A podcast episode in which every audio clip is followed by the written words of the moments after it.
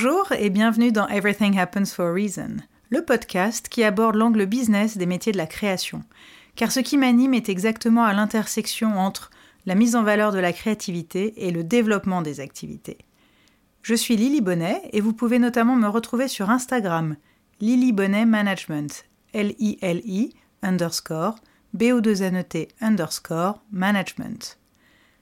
Le 15 de chaque mois, je vais accueillir dans ce podcast un artiste, un designer ou tout autre acteur qui contribue à la promotion et au soutien de ces métiers. Alors nous n'allons pas parler de processus créatif, c'est certes passionnant, mais déjà exploré dans bien d'autres médias et avec succès. Je préfère me concentrer sur le cœur de mon action, c'est-à-dire le management, le développement, la stratégie, la communication. En bref, comment la magie opère behind the scenes. Certains sont des clients, d'autres ne le sont pas encore, en tout cas, ils partagent la créativité au sens très large, et surtout j'aime qui ils sont et ce qu'ils font.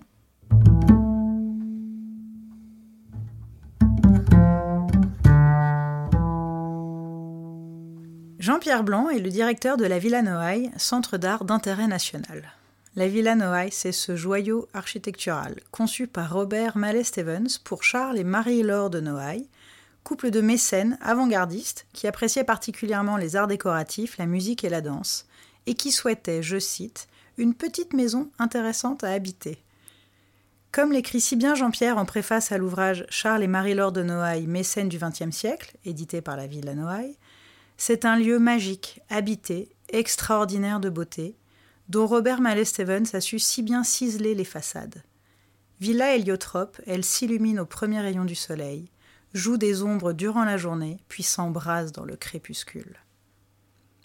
Cette maison, résolument moderne, fête son centenaire cette année. On grimpe dans les ruelles du vieux hier, et on y vient comme en pèlerinage. Son nom initial, le Clos Saint-Bernard, évoque d'ailleurs presque un lieu de culte, de recueillement. Et c'est en quelque sorte devenu un lieu de culte esthétique et de recueillement pour les artistes en résidence comme pour les visiteurs. En digne héritier spirituel des Noailles, Jean-Pierre Blanc perpétue leur volonté de soutenir la création et la vocation de ce lieu à accueillir des artistes et du public. Passionnément engagé, animé de valeurs profondes, Jean-Pierre nous parle notamment de sa vision du système français, de sa conception du leadership et de sa définition du service public. En écoutant notre conversation, j'espère que vous pourrez ressentir à la fois l'âme des lieux et des Noailles, et aussi l'énergie radieuse de cet homme au service de la promotion de la jeune création.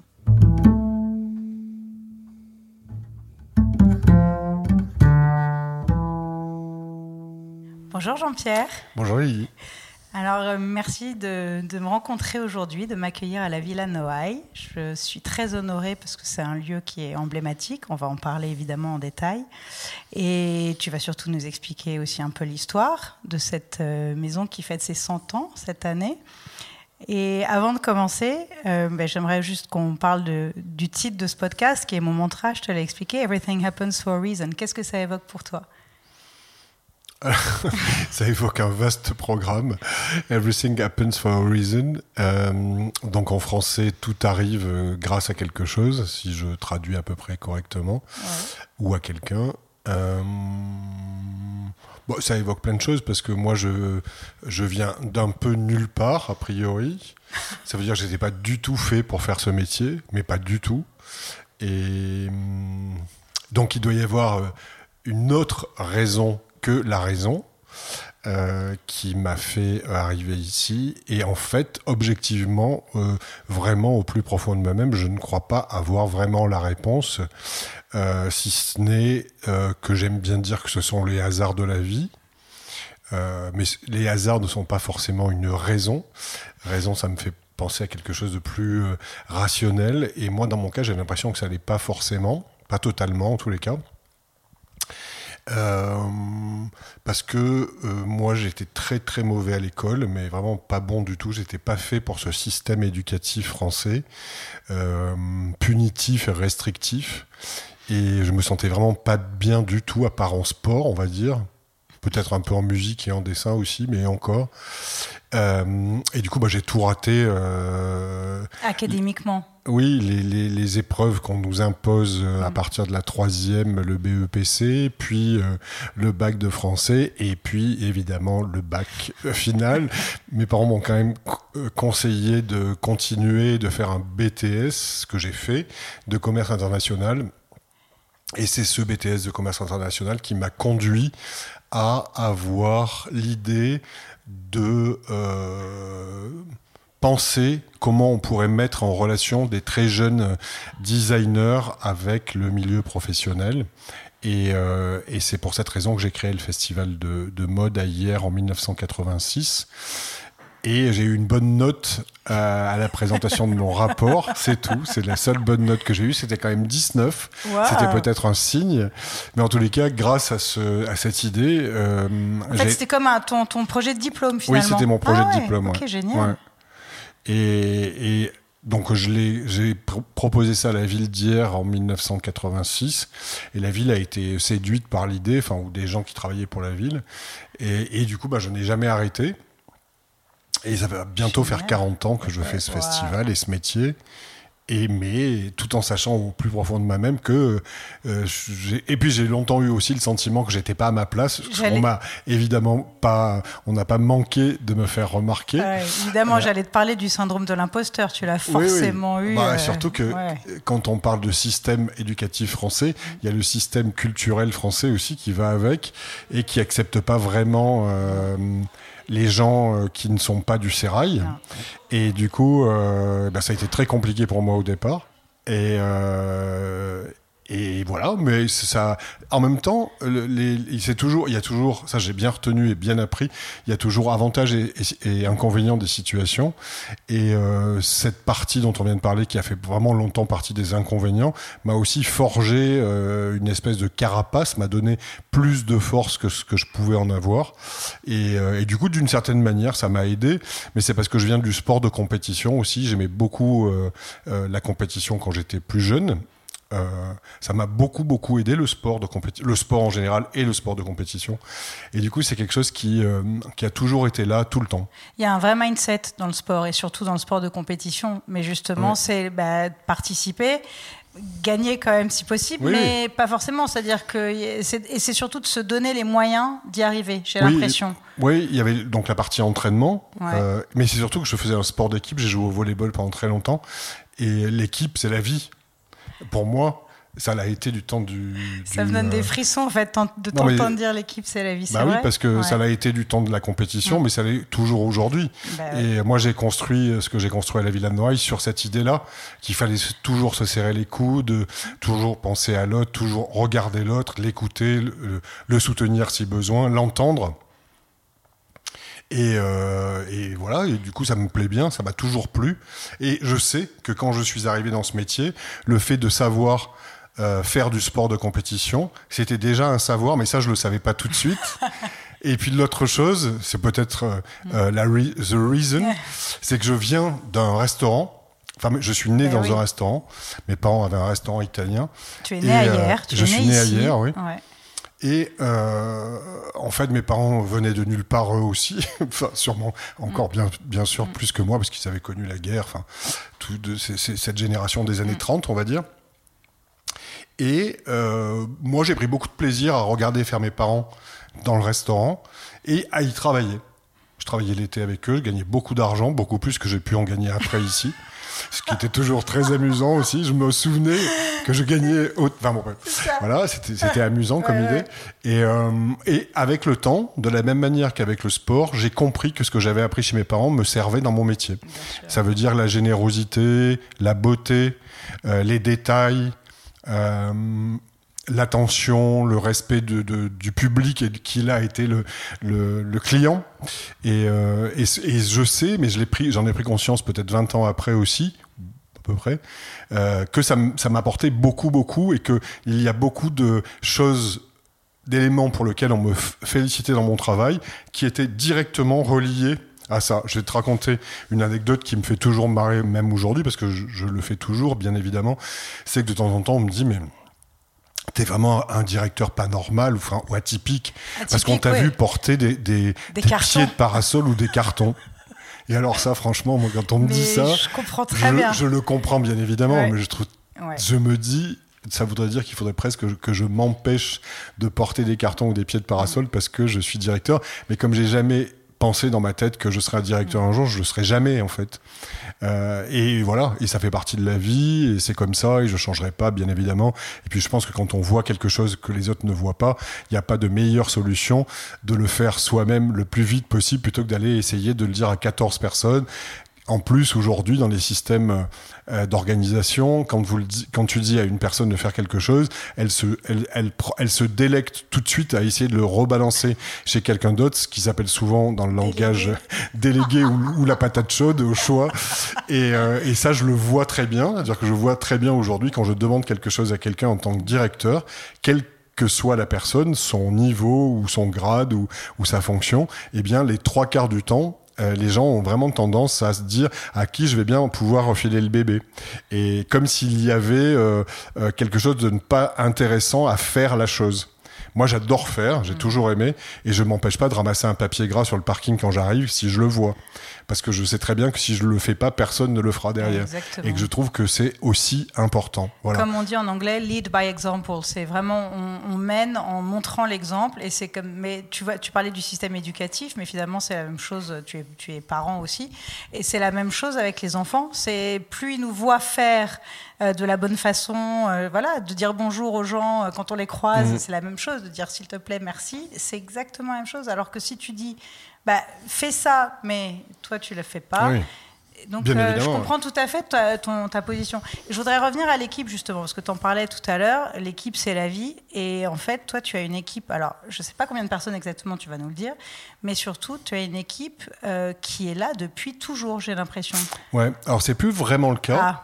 Mais il y a des gens que tu connais dans l'équipe et que tu connais depuis longtemps.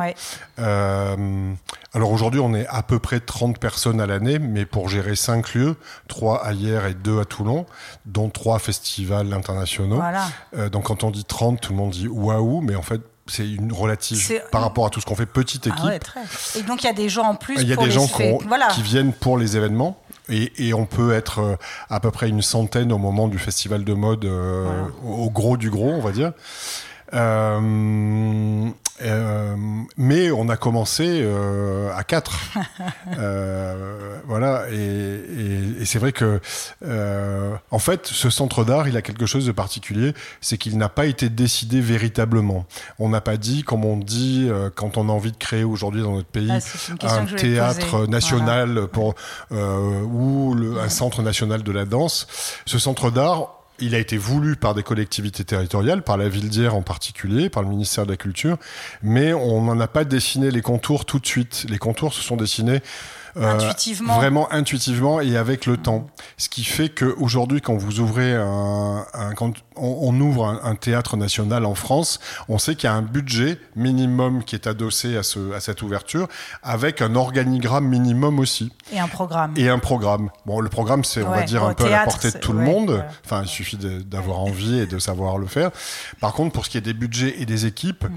eh ben, moi, j'aurais beaucoup apprécié que quand euh, j'ai ouvert le centre d'art Villanois il y a 20 on m'a dit, bah voilà, euh, dans ton budget, euh, donc tu as 5 millions d'euros comme tous les autres, et tu as 30 euh, personnes comme tous les autres. Sauf que nous, en fait, les 30 personnes, on les a eu 20 ans après. Et les 5 millions, on les a toujours pas. Euh, et, et, du coup, ça fait quand même se poser des questions. On parle souvent de ce décalage qui existe entre le spectacle vivant et les arts plastiques dans notre pays. C'est pour moi une espèce de drame quand même, parce qu'on dit toujours oui, mais le spectacle vivant, ça coûte plus cher. Mais ça dépend ce qu'on fait comme spectacle vivant et ça dépend ce qu'on fait comme euh, art, comme euh, art visuel. Mhm. euh, donc bon, bah, évidemment, je peux pas être d'accord avec cette réponse-là, et c'est un peu dommageable pour notre pays. Euh, donc heureusement qu'il y a les galeries privées qui font une grande partie aussi euh, de l'économie de notre secteur.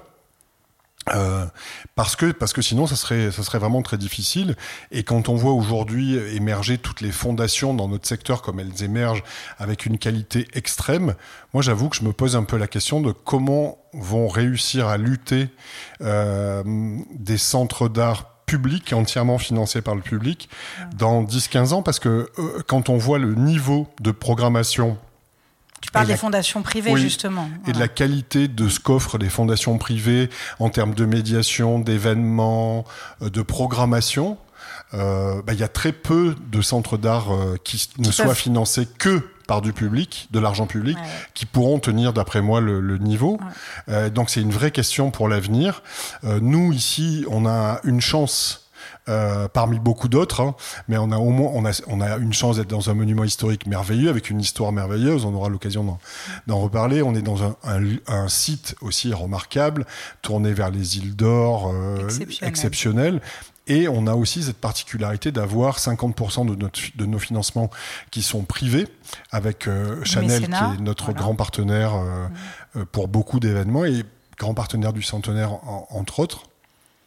Et donc, évidemment, ça nous donne une, une latitude un peu plus grande euh, que des centres d'art financés uniquement par le par l'argent public. Euh, c'est aussi le, le, cas parce qu'on on organise des festivals internationaux qui portent sur des questions euh, liées au luxe dans, de notre pays, euh, en matière d'architecture d'intérieur et de mode en particulier. Donc c'est comme ça que ces financements privés ont pu euh, se développer.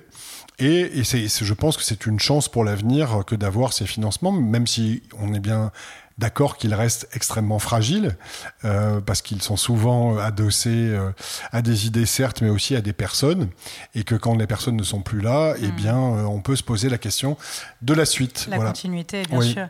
Et par rapport au financement public, donc c'est essentiellement des subventions ou, ou pas seulement. Quand, En fait, je, parce que c'est vrai qu'on ne connaît pas forcément hein, ce système, euh, mais j'ai l'impression que dans l'inconscient collectif, on se dit que bah, le système français, euh, il permet justement de, de, financer plein de choses, la culture, etc., qu'on dépense plein d'argent là-dedans. Et je suis très bien placée pour savoir aussi que ce n'est pas le cas, que les budgets de la culture continuent à réduire, etc. Euh, mais j'ai l'impression qu'un de faire des demandes de subventions, enfin tout ce processus est très long, très fastidieux, qu'il y a beaucoup de contraintes euh, stratégiques et opérationnelles qui y sont liées. Et co com voilà, comment bon. vous, vous gérez ça? Est-ce que tu es obligé de créer une dette pour avoir une subvention? Enfin, je, je, crois que ça dépend un peu des, des centres ou, de, ou des milieux Alors, je pense qu'il n'y a, a, pas véritablement ouais. de règles. Euh, nous, on est financé par l'ensemble des euh, possibilités françaises en matière d'argent public. Ça veut dire qu'on est financé par euh, l'État, la région Sud, le département du Var, la ville d'Hyères, la ville de Toulon et la métropole Toulon-Provence-Méditerranée. Ça veut dire qu'on a 5 ou 6 euh, degrés de, de financement public. Moi, je trouve qu'on a une grande chance dans notre pays d'avoir ces possibilités-là, même si tout à l'heure je disais que la montée des fondations euh, risquait de compliquer les choses, je le pense sincèrement, mais on a quand même une grande chance parce qu'il y a énormément d'argent public, euh, même s'il pourrait évidemment y en avoir plus, ça c'est évident, et qu'il y, y, a eu des, des, moments où il y en a eu peut-être plus qu'aujourd'hui, qu mais on, a, on est quand même dans un pays qui euh, donne beaucoup pour la culture, on l'a vu, et la ministre euh, Rima Abdul Malak l'a rappelé euh, très récemment lors d'une soirée apparemment mémorable qu'il euh, y avait eu des aides majeures pendant le Covid et je pense qu'elle elle avait tout à fait raison de le faire parce que nous, quand on a été contraint par exemple d'annuler notre programmation ouais. et qu'on nous a dit que malgré le fait que les manifestations ne se faisaient pas, on maintiendrait les aides, ouais. euh, et ben je dois dire que ça a donné euh, de l'air dans euh, mmh. l'organisation et qu'on n'y on n'y croyait pas. Enfin, je l'aurais jamais pensé en tous les cas. Et ça, ça montre bien quand même qu'on a été sur cette période-là capable de réagir d'une manière vraiment étonnante et exceptionnelle pour soutenir à la fois et les artistes, puisque c'était aussi ça l'idée, et les structures partout en France. Super.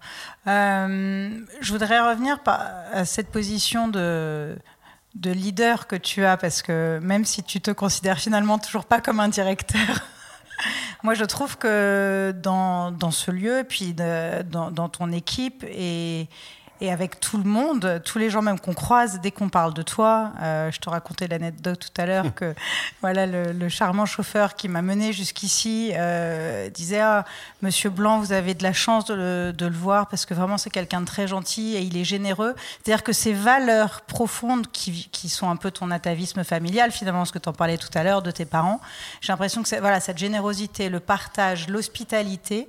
Euh, c'est le fondement de qui tu es en tant qu'homme et donc de qui tu es en tant que directeur, que leader d'une équipe. Et aussi, ça se ressent complètement, ben, ça rejaillit sur le public, sur la programmation, sur tout. Ben, oh, alors, euh, je me suis jamais forcé, j'ai jamais pensé euh, à faire ça comme une opération marketing, comme on dirait, euh, comme on pourrait dire. du marketing personnel. Oui, mais en même temps, moi, je suis provençal, né dans une famille provençale. Mes grands-mères étaient méditerranéennes dans l'âme, une italienne et une provençale. et je pense que ça a du sens, la générosité et le partage en Méditerranée. Et c'est pas c'est pas de dire qu'il faut être généreux parce qu'on est en Méditerranée. Moi, c'est quelque chose qui m'habite. C'est inné, voilà. Je sais pas comment dire autrement. Et euh, je l'ai vu, j'ai grandi comme ça euh, au quotidien de mon enfance. J'ai eu de la chance d'avoir cette générosité, ce bonheur, ces bonheurs simples de la vie dans mon enfance. Et, euh, et, je pense que quand on a été élevé comme ça, on a envie un peu de faire pareil avec les gens. Enfin, en tous les cas, c'est mon cas. Et, et, souvent, les gens disent que quand ils arrivent à la Villa de Noailles, ils se sentent un peu en famille. Et c'est un des plus beaux euh, compliments euh, euh, que le public ou les artistes peuvent faire parce que bah parce qu'on est un service public. Ça veut, le service public, ça veut dire qu'on est au service du public et que bah, on doit des services. Et notre service, c'est celui de la culture. Euh, le service public de la culture, ça veut dire soutien aux artistes, éducation et soutien au public. Enfin, moi, c'est comme ça que je l'entends. Et, et, je pense que générosité, partage, joie, émotion, ça va avec ça. Ça va avec ce que euh, l'on doit aux gens et ce qu'on doit essayer de leur donner. Ça marche pas, bien sûr, euh, et heureusement d'une certaine manière à tous les cas, dans tous les cas, mais, mais c'est ce qu'on essaie de faire. Et et moi, ça me plaît bien et j'ai presque 60 ans. Je crois pas que je changerai évidemment euh, aujourd'hui. Et mais c'est parce que je suis et je, et je, crois en ces valeurs de la Méditerranée aussi, euh, euh du partage, de, de l'attention à l'autre, de l'accueil de l'autre. Enfin, sont des, des, choses qui résonnent aussi politiquement, évidemment, mais euh, c'est dur de voir ces gens qui habitent de l'autre côté de la Méditerranée, qui peuvent pas bouger de chez eux, qui peuvent pas voyager, qui peuvent prétendre à rien, qui ne connaissent rien de notre civilisation occidentale. Euh, avec ses travers bien évidemment aussi, mais mais c'est euh, triste d'une certaine manière et de voir tous ces gens qui souffrent de ne pas pouvoir euh, être libres de tout comme nous on a la chance de l'être. Euh, même si euh, on sait bien que c'est euh, être libre de tout, c'est fragile mm. et que on le sent de plus en plus dans notre pays.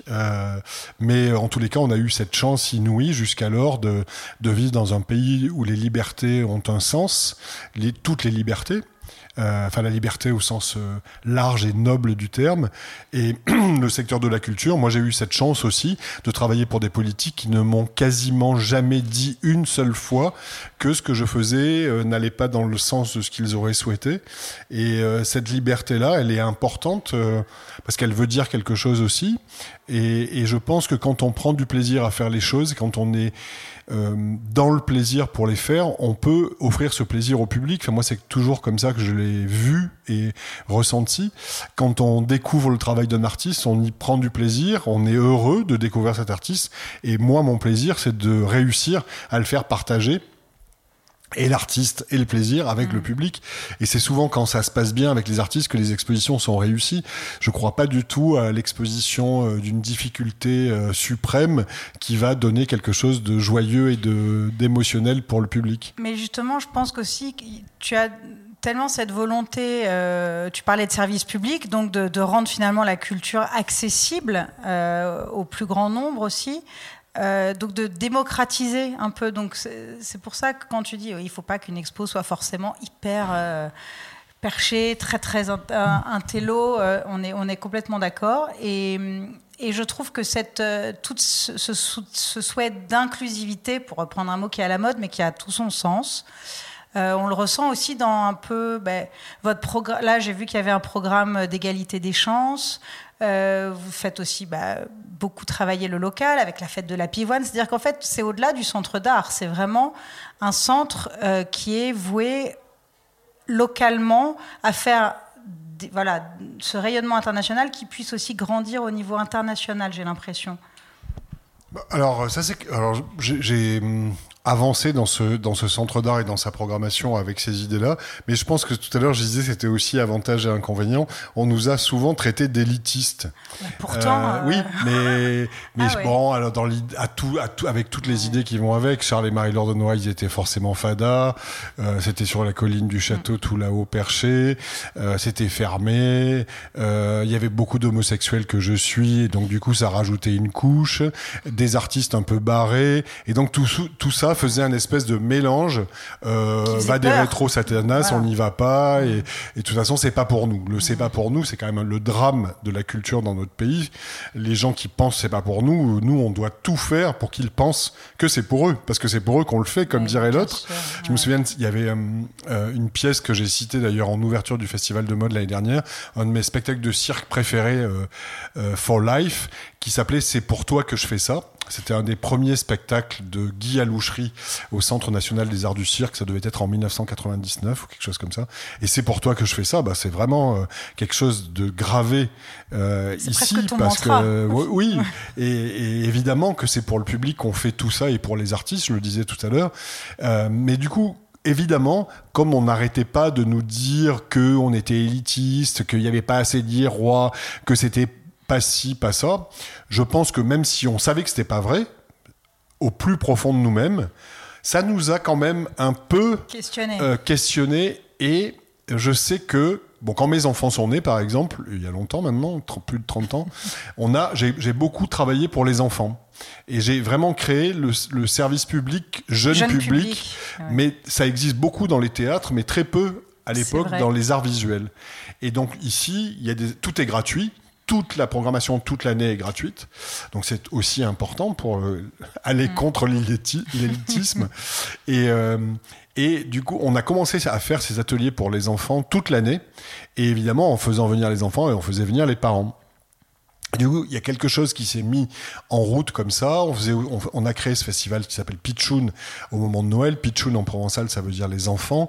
Euh, et nous, on le vit comme un cadeau que l'on fait aux enfants de la ville et de la métropole au moment des fêtes de Noël. Moi, c'est un moment que j'aime beaucoup. Je trouve que c'est encore plus un moment de partage parce qu'il y a les cadeaux, même si, bon, aujourd'hui, on va nous dire que c'est quelque chose de religieux ou de commercial. Mais bon, Bref, moi j'aime bien ce moment-là et donc on a créé ce festival et les gens, c'est toujours un moment où ils repartent avec des étoiles plein les yeux et ils nous disent oh là là merci pour nos enfants, ils ont tellement passé une semaine merveilleuse et moi quand on me dit ça, je me dis bah Bon, au moins, au moins, à ce moment-là, on a rempli notre mission et il y a des gens qui repartent d'ici et qui sont joyeux. Et on sait, ça c'est aussi une très belle récompense avec le temps, c'est que des enfants ont choisi des métiers de la culture ou de la création parce qu'ils sont venus bébés ici. Non mais ça c'est magique. Et ça, bah quand même, euh, ça veut dire que même si c'est pas une, majorité et une quantité euh, astronomique, il n'y en aurait que deux qu'on aurait sauvés.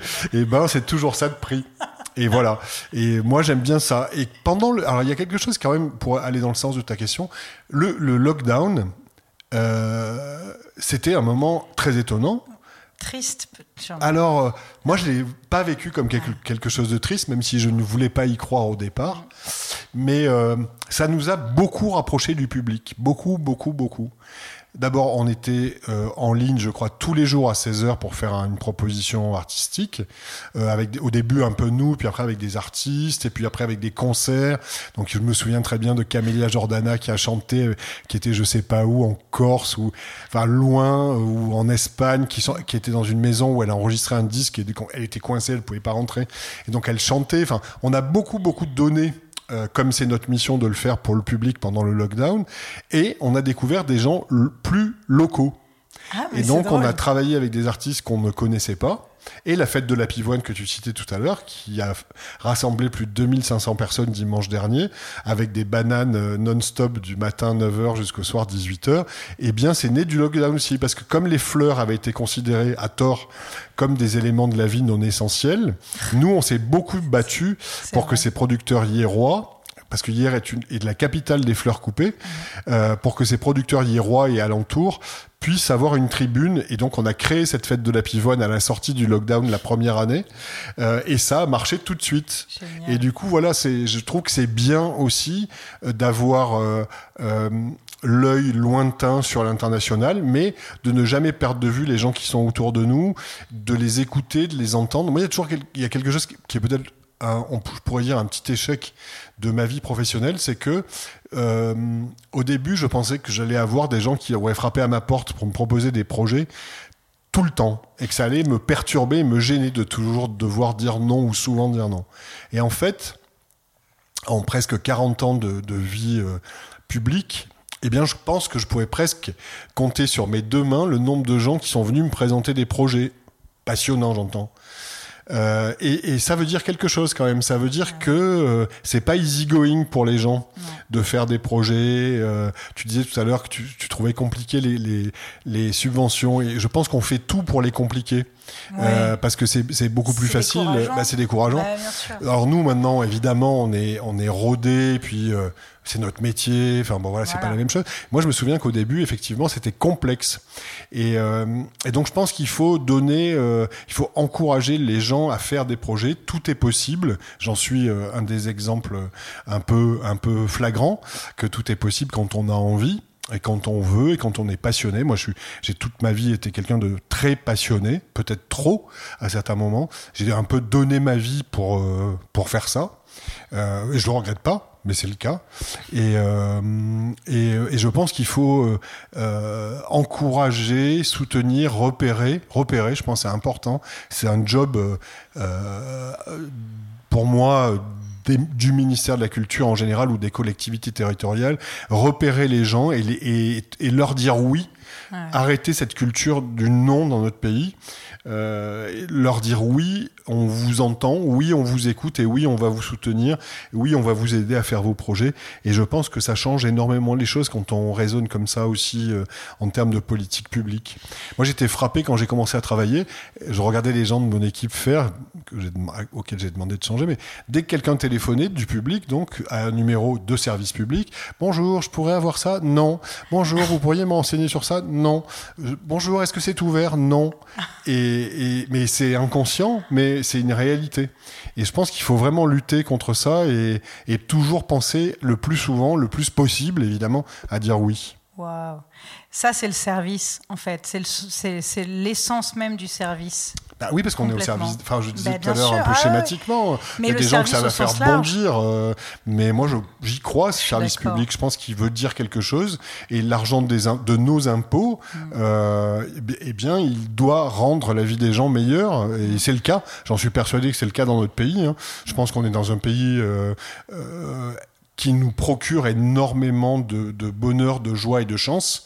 Euh, le fait que le système éducatif, le système de santé, le système culturel et j'en passe soit accessible à une grande majorité de gens, c'est quand même, je crois que, enfin, c'est un lieu commun que de le dire, mais euh, moi j'ai pas beaucoup voyagé. Mais c'est assez unique. Mais c'est assez unique. Euh, j'ai eu l'occasion d'aller en Afrique pour le travail il n'y a pas très longtemps. J'ai découvert en même temps, quasiment la même semaine, le Maroc et l'Afrique noire à Dakar grâce à Chanel. Et si besoin en était, j'ai compris ce que c'était euh, euh, le contraire, d'une certaine manière, de nos vies organisées euh, dans les pays occidentaux, même si, encore une fois, il y a beaucoup d'avantages et d'inconvénients dans les deux côtés.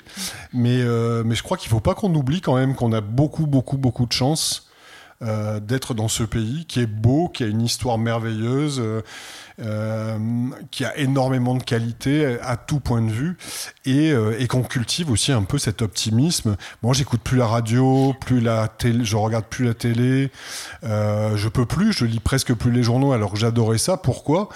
Parce que c'est du pessimisme en barre et que euh, et qu'il n'y a pas il a pas mieux que ça pour saper le moral des gens.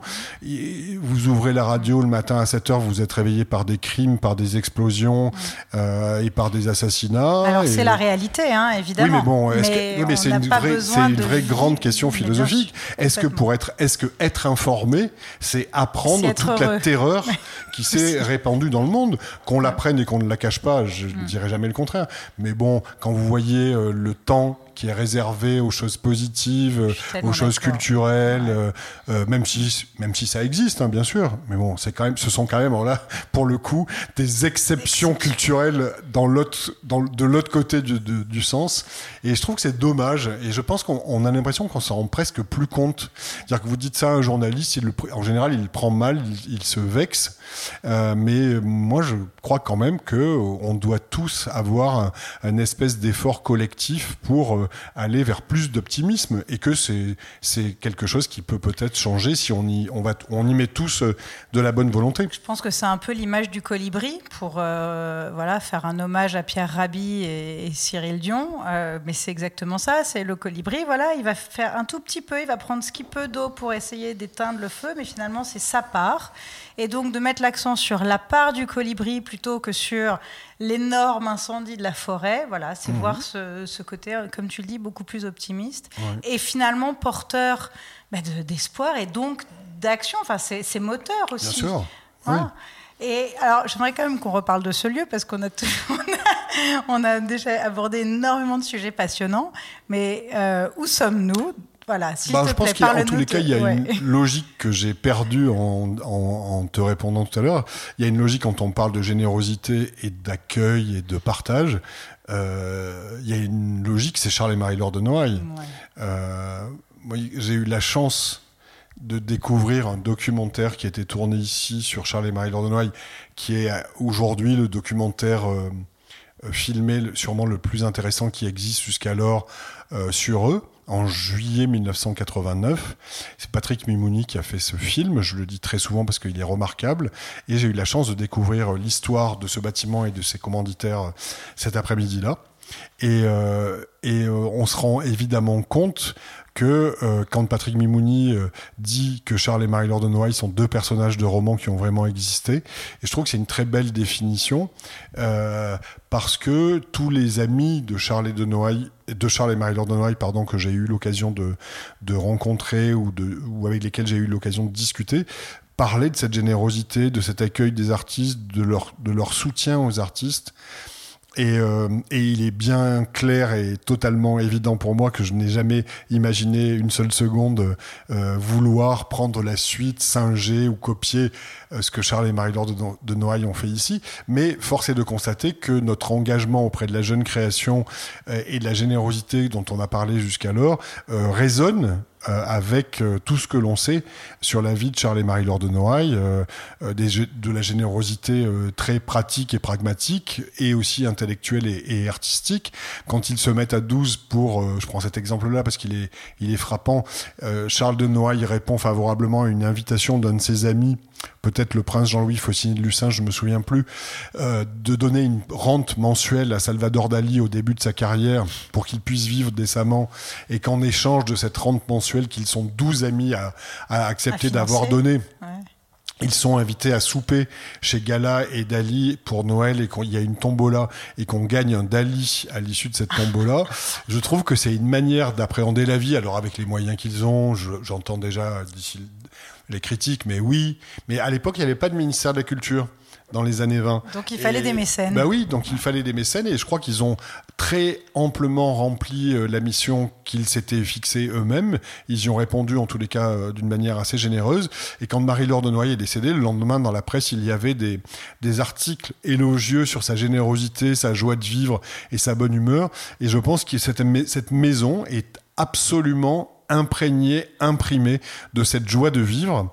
Et ça me fait penser à la famille, aux petits-enfants de Charles et Marie-Laure de Noailles avec lesquels on a l'occasion de discuter. Quand on leur a demandé l'autorisation de faire un, musée sur l'histoire de Charles et Marie-Laure de Noailles ici au Château Saint-Bernard à hier, ils nous ont dit d'accord si vous en faites un lieu de vie et pas un lieu de mort.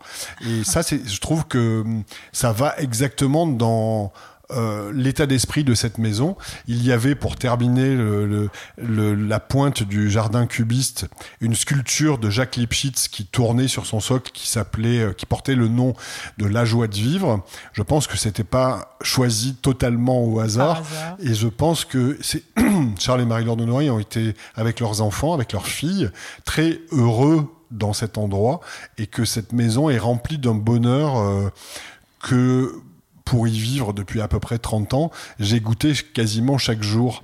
Et, euh, et je crois pas à grand chose, mais cette maison est habitée.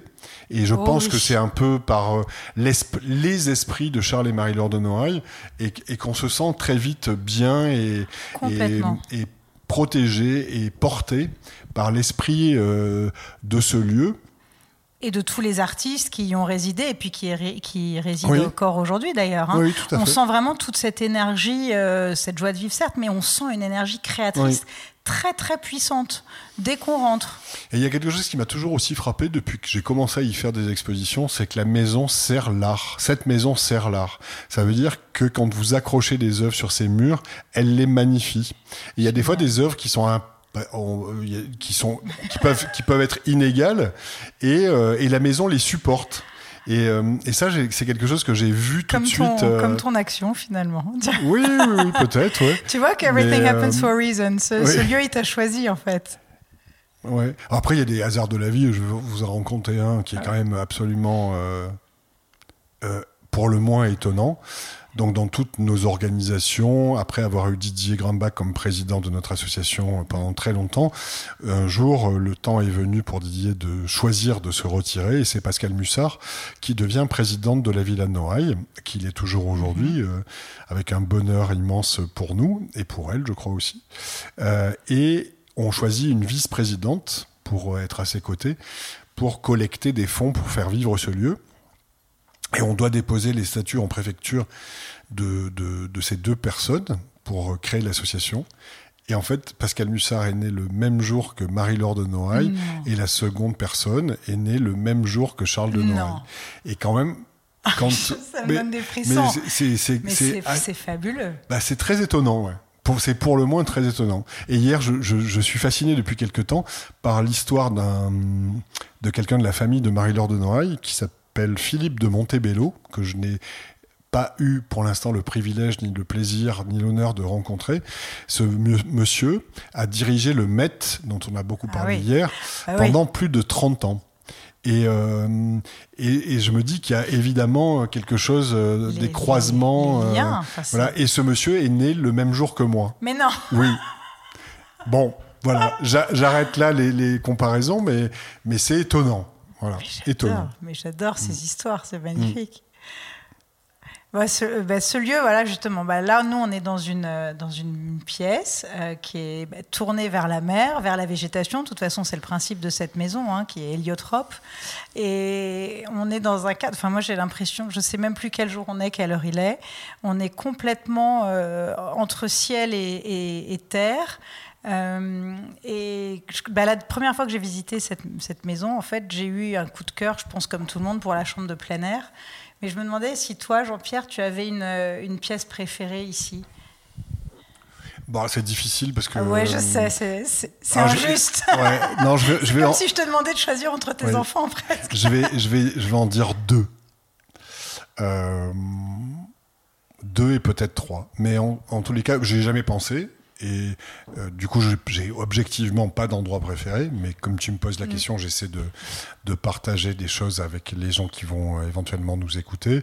Je dirais numéro un, l'atelier de peinture de Marie-Laure de Noailles, qui est équipé, qui est juste à côté de nous ici, c'est ce, ce- cet endroit-là, qui est équipé d'une fenêtre euh, qui rentre complètement dans les murs, ce qui est souvent le cas dans les, dans les ouvertures ici Ouais, euh, c'est ça qui est fabuleux. à Saint-Bernard.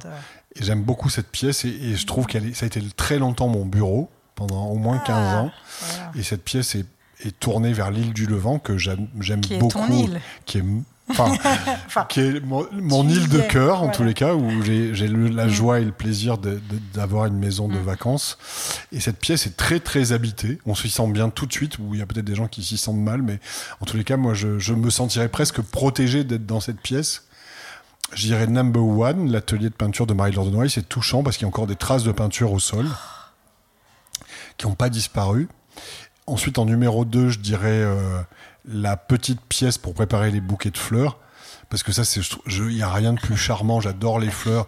Et d'avoir une pièce spéciale dédiée pour Ouais. préparer les bouquets chaque matin, en plus avec des peintures euh, de ce jeune artiste hollandais qui était Théo van Desburg sur les murs. Donc, bah, ça donne un, un- un combo euh, exceptionnel. Et puis peut-être pour terminer, la chambre de plein air que je rêverais de voir un jour euh, rééquipée du lit suspendu Bah oui. de Pierre Charot euh, qui montait et descendait euh, euh, à la demande euh, pour faire la sieste les jours d'hiver où il fait chaud, où il fait doux, puisque cette maison était une maison faite pour, les, pour passer des hivers doux au soleil.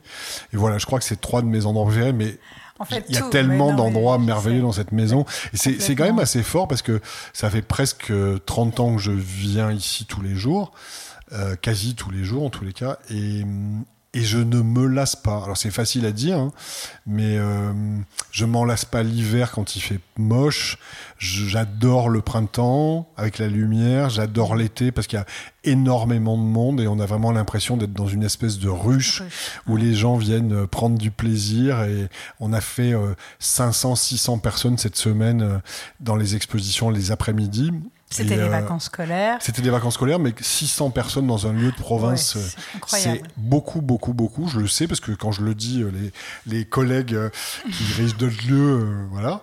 Et, hum, et ça, ça fait, moi, c'est un de mes plaisirs euh, les plus importants que de voir le plaisir que peut prendre le public à venir visiter ce lieu, même si je pense qu'on fait jamais assez pour eux et qu'on n'est jamais assez bon pour les accueillir.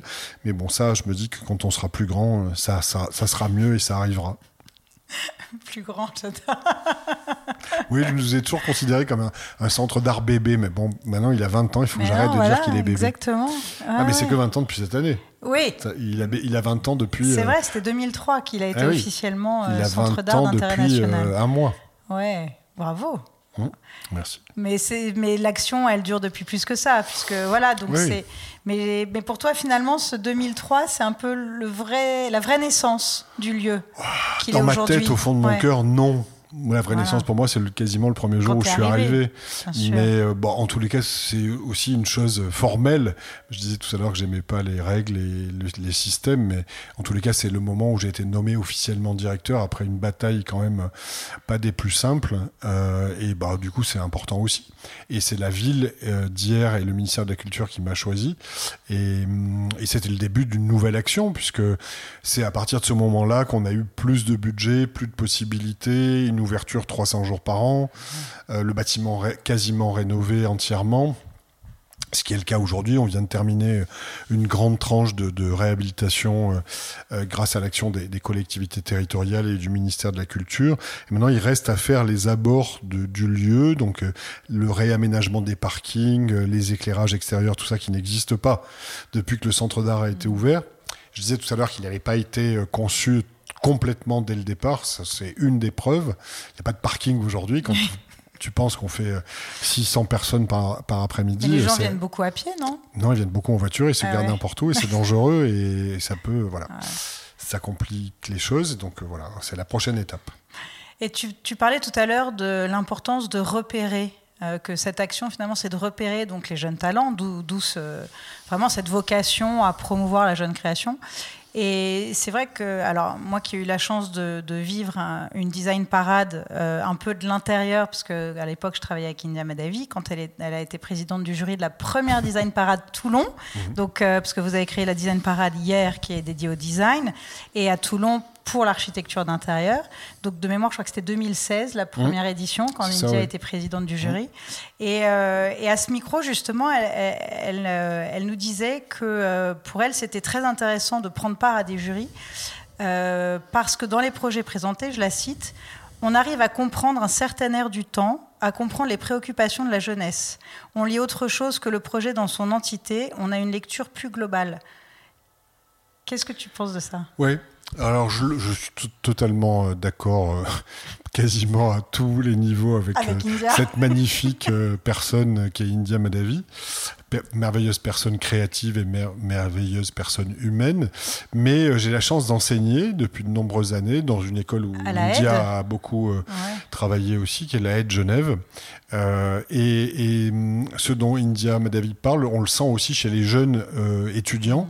Et je dirais pour moi, peut-être encore plus, parce que moi je suis jamais jury ailleurs. Bien sûr. Je les je suis content de les suivre un petit peu et de voir euh, qui a gagné et ensuite d'enclencher les processus que nos festivals ont, ont permis d'enclencher. Mais quand je suis à l'école et qu'on fait du B2B avec des jeunes qui vous racontent timidement euh, leur histoire euh, et quand on leur pose un peu des questions précises et qui, à certains moments, ils, arrivent à dire vers quoi ils vont vouloir aller et qu'on peut un peu plus les aider.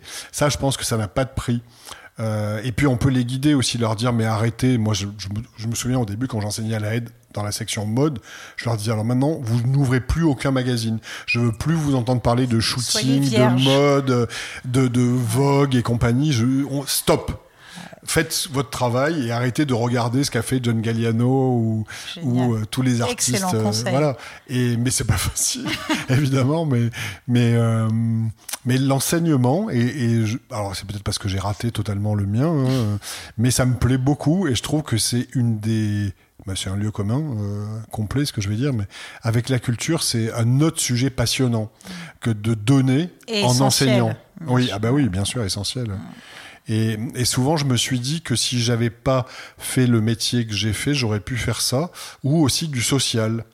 Je trouve que protéger les gens, enfin, ça va, tout ça va un peu dans le même sens, mais, bien sûr. mais on se rend compte qu'aujourd'hui, il y a de plus en plus de gens euh, tellement pauvres, tellement euh, dans la difficulté, et je trouve ça particulièrement triste, mais c'est ma personnalité, chez les enfants et chez les vieilles personnes. Et, euh, et je sais que j'aurais pu donner du temps peut-être que je le ferai euh, après, pour aider et soutenir les jeunes très jeunes et les vieux très vieux. Parce que vous voyez, ici, on fait des ateliers pour les jeunes enfants et on fait pas des ateliers ah, pour les vieux enfants. Bah, mais souvent, je l'ai dit dans l'équipe et ça n'a jamais fonctionné. Mais c'est parce que c'est pas dans l'air du temps de notre pays. On fait pas attention aux vieux. Moi, j'ai perdu mes parents il y a pas très longtemps et dans des conditions d'une horreur pour notre pays. Euh, je, je m'étais même dit qu'il fallait que je l'écrive pour ce que j'ai vécu. Euh, les gens ne le revivent pas. Mais euh, je me dis quand tout à l'heure je parlais de la beauté de notre pays, je change pas du tout d'avis. Mais la fin de vie, c'est quelque chose qu'on ne sait pas gérer. Il y a des gens merveilleux qui, qui se dévouent pour ça. Je pense à une personne euh, qui vit avec moi au Levant, euh, qui a décidé de donner sa vie pour qu'il y ait des maisons euh, d'accueil des vieilles personnes qui soient décentes, parce que c'est souvent et hors de prix et euh, horrible et, euh, et, un, et des maltraitance et, de, et, euh, et, ça ça me passionnerait tu vois de, de, de, de, donner. Puis je me dis il y a beaucoup aussi alors ça c'est un combat totalement perdu d'avance mais, mais je le fais pas d'ailleurs à la villa aussi. On a des tonnes d'œuvres qui dorment dans des réserves. Notre pays, comme beaucoup de pays occidentaux riches, ont des tonnes, des milliers d'œuvres qui sont enfermées dans des réserves que jamais personne ne voit. Quasiment. Et je me dis, mais pourquoi dans les couloirs des hôpitaux, dans les salles d'attente? Moi, je me souviens, je vais te dire, je vais te dire un exemple très précis. Mon fils subit un accident de moto terrible. Il est envoyé en l'air, il a volé sur 15 mètres, il était tout en cassé. Bon bref. Et du coup, bah évidemment, euh, on me prévient, je vais à l'hôpital direct, il est opéré et j'attends des heures en salle d'attente de réveil. Et évidemment, bah pendant, je sais pas, j'ai dû attendre deux heures. Je vois bien que je suis dans un endroit euh, plus horrible que ça, c'est pas possible. Et je me dis, mais pourquoi il y aurait pas des œuvres d'art accrochées au mur qui pourraient tourner régulièrement? Enfin, sincèrement, quand on veut, on peut. Et je pense pas que ce soit des coûts euh, phénoménaux. Euh. Oui, parce que les histoires d'assurance, etc., c'est la même chose dans les musées finalement. Et puis, ouais, et puis je pense que quand on a envie de trouver, on peut trouver. Il y a des systèmes qui pourraient peut-être euh, éviter des systèmes d'assurance. Enfin, je sais pas. Mm. Bon, bref, en tous les cas, je trouve qu'on pourrait travailler ces sujets-là. Je sais que le Mobilier National avec Hervé Lemoine mm. travaille a commencé à faire un groupe de réflexion euh, sur euh, la qualité d'accueil des enfants à l'école, parce que mine de rien, ça, moi, c'est un sujet aussi qui m'intéresserait, qui me plaît. C'est qu'on passe évidemment beaucoup de temps dans ces merveilleuses écoles de notre pays que j'aime tant, et, euh, et souvent elles sont moches. Ouais. Enfin, en tous les cas, le design, qui, est, qui, est, qui est un des savoir-faire majeurs de notre pays, et eh ben, il n'est pas arrivé jusque dans les écoles. Et, et l'architecture d'intérieur encore moins.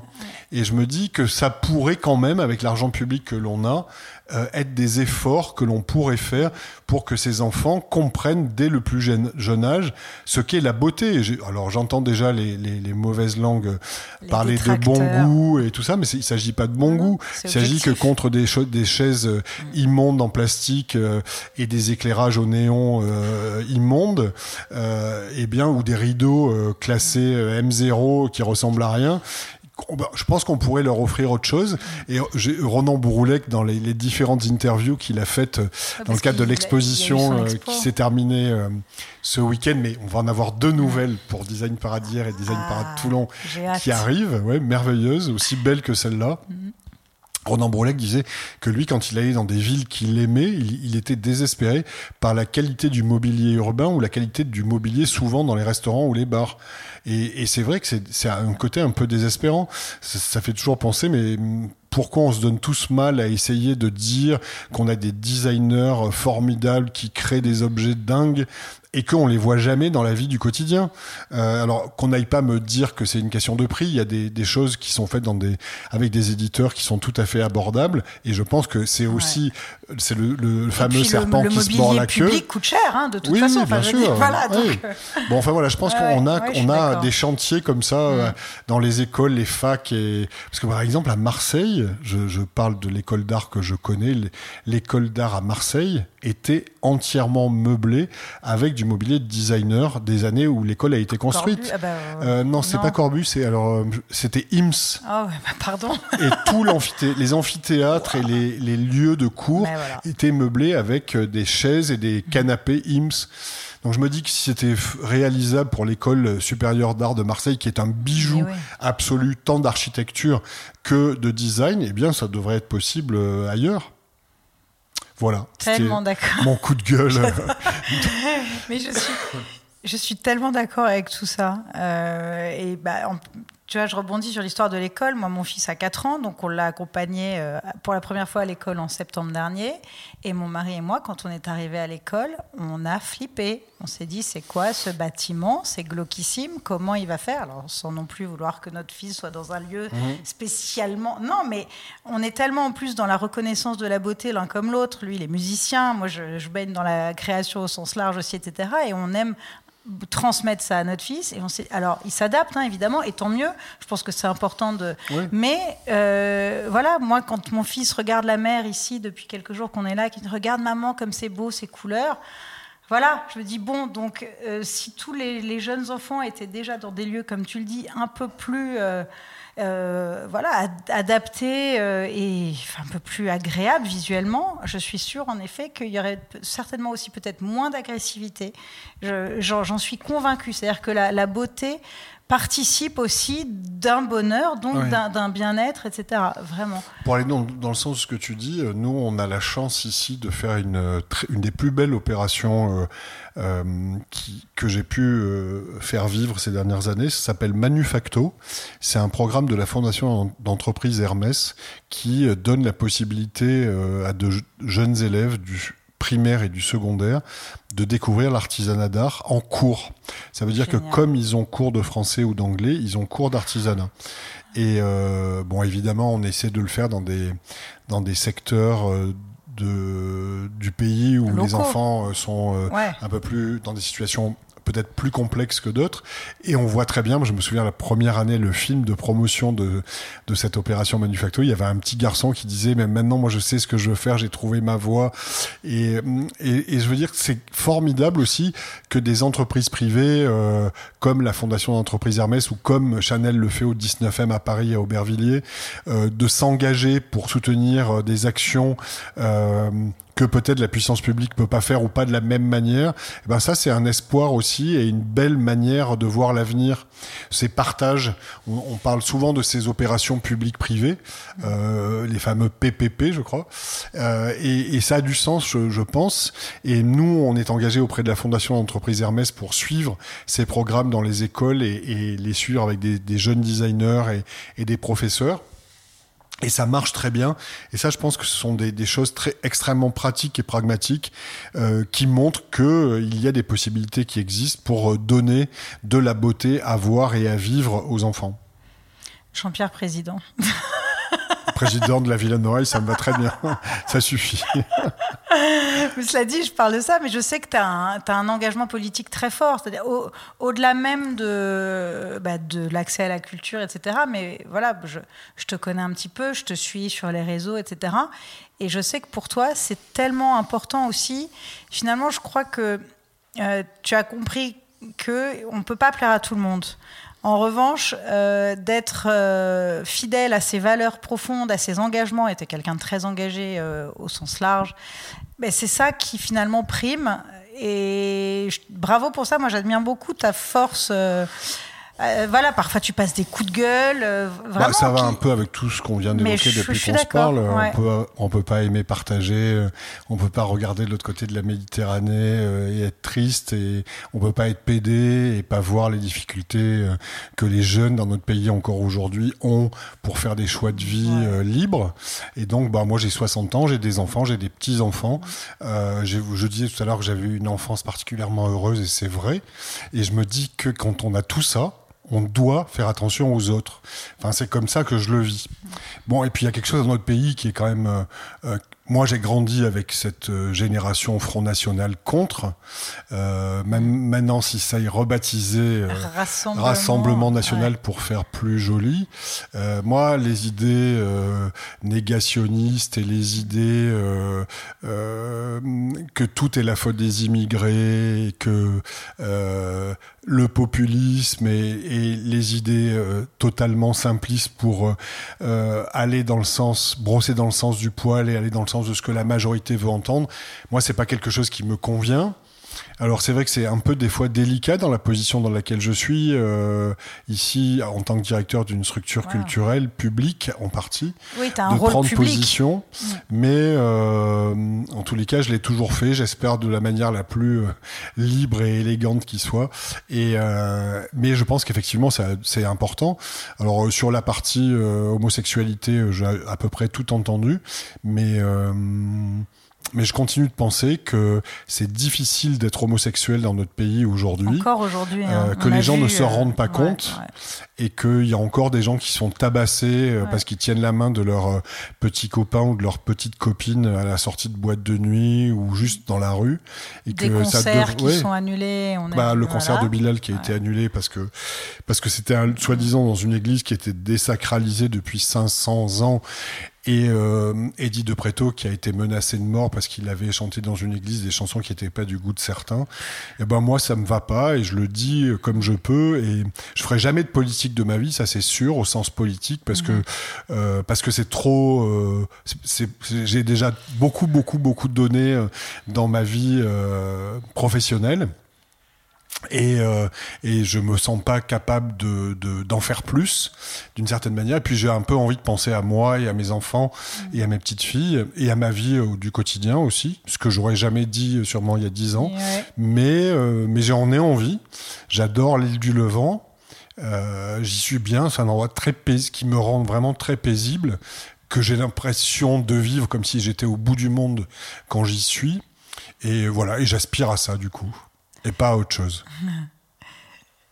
Et bah, pour terminer euh, sur, sur un mot, alors il y en a eu beaucoup, hein, je retiens pas mal de choses de, toi, et notamment il y a la, liberté qui revient beaucoup euh, chez toi, et c'est marrant parce que je me suis même demandé, mais comment est-ce qu'on peut rester aussi libre dans un centre d'art d'intérêt national qui a une vocation de service public, etc., comment tu peux garder cette liberté et cette créativité qui sont inhérentes au lieu même? Mais j'ai l'impression que bah, voilà, tu nous as donné toutes les réponses finalement.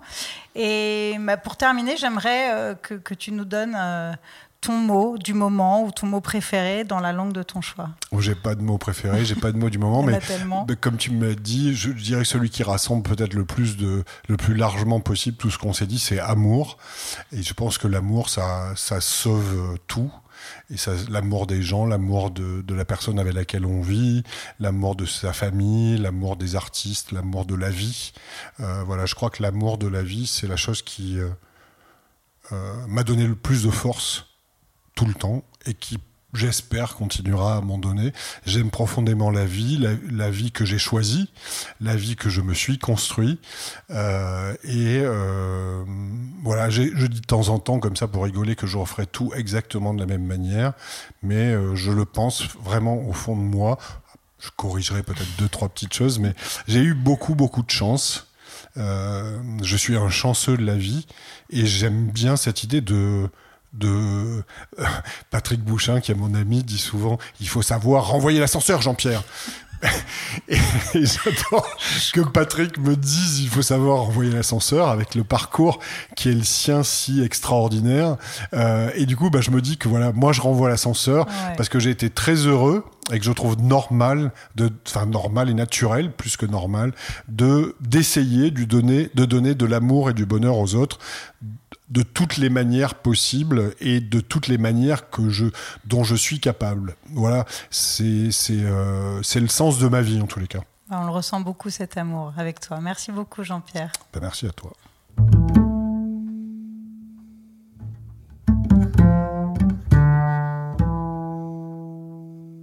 Merci d'avoir écouté cet épisode. J'espère qu'il vous a plu et qu'il vous aura donné envie de le partager, voire de le réécouter. Spread the love, manifestez votre kiff, mettez des étoiles sur votre plateforme d'écoute préférée et surtout, n'hésitez pas à écrire des commentaires. Vous pouvez aussi me contacter sur Instagram lily underscore bonnet underscore management. On se retrouve le 15 du mois prochain avec un ou une nouvelle invitée, ou peut-être même avant avec un épisode surprise, un bonus ou un épisode solo. Et d'ici là, n'oubliez pas que everything happens for a reason.